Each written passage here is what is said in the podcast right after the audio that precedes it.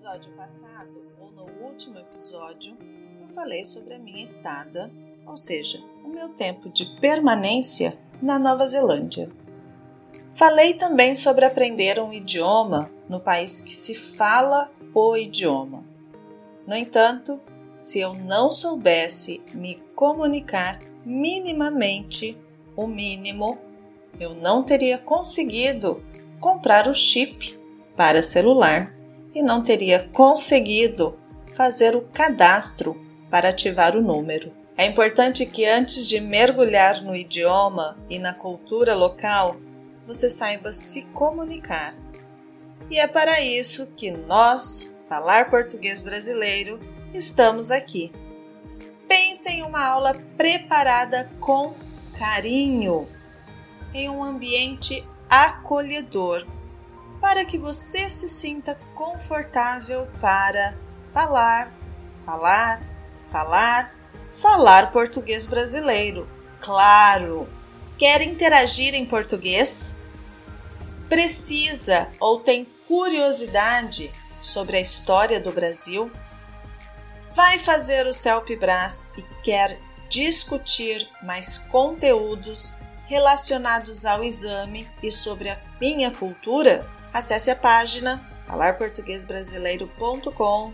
O link está aqui na descrição e faça sua inscrição para as oficinas. A sua evolução será muito mais rápida ao se expor ao idioma.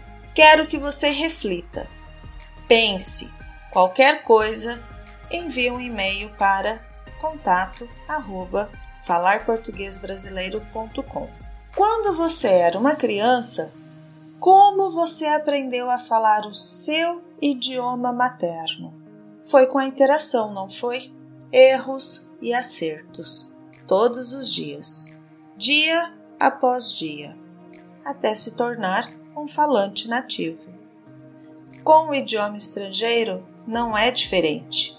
A sua exposição e a prática levarão você à perfeição e com ajustes e orientação é possível chegar ao sotaque de um nativo. Eu tenho o que você precisa. Acesse a minha página. Preciso dizer também que as novas turmas para o CELP Brás estão com as inscrições abertas. Acesse a página, veja o dia e o horário mais adequado para você. É impossível contar todas as histórias em tão pouco tempo que eu mostrei para vocês até aqui foi um pouco do que eu vivi fora do Brasil, nos meus períodos de férias ou enquanto trabalhava. Voltei para o Brasil e agora? Onde moraria? Eu não tinha mais casa no Brasil. Voltar para o interior de São Paulo ou continuar na capital, que era onde eu estava morando antes de ir para o Timor-Leste? Já no Brasil, e após cinco minutos da minha chegada, me arrependi. Isso mesmo, me arrependi de ter voltado. Já tinha visto a minha mãe, visto meus irmãos, visto que nada tinha mudado, a não ser eu. Mas tudo bem. Fiquei morando em São Paulo, capital, por mais ou menos três meses. Não consegui me readaptar. O trânsito, a correria, me sentia muito estressada, nervosa. Que loucura era tudo aquilo.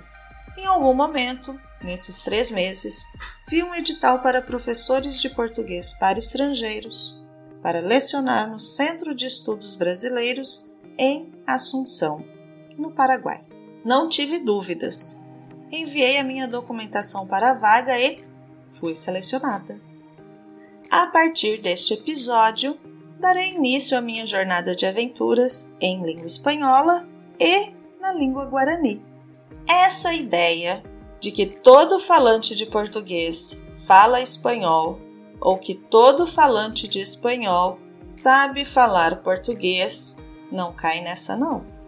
As facilidades são maiores, mas os erros e a vergonha que você vai passar também será muito maior. Tratar as duas línguas com respeito é a sua melhor opção e sempre duvide de algo que pareça ser muito óbvio. Cheguei no Paraguai sabendo falar Olá, que tal? Dentro do Centro de Estudos Brasileiros, eu falava português. Estava protegida lá, mas precisava fazer a via sacra dos documentos. A via sacra é aquele caminho longo que Jesus percorreu carregando a cruz. A minha via sacra começa com uma senhora de bengalas dizendo: Ah, você é brasileira! Eu morei no Rio de Janeiro por mais de 20 anos. Falo português muito bem. Você pode conversar comigo. Com essa história, começarei a contar as minhas histórias pelo Paraguai e as minhas férias pela América do Sul.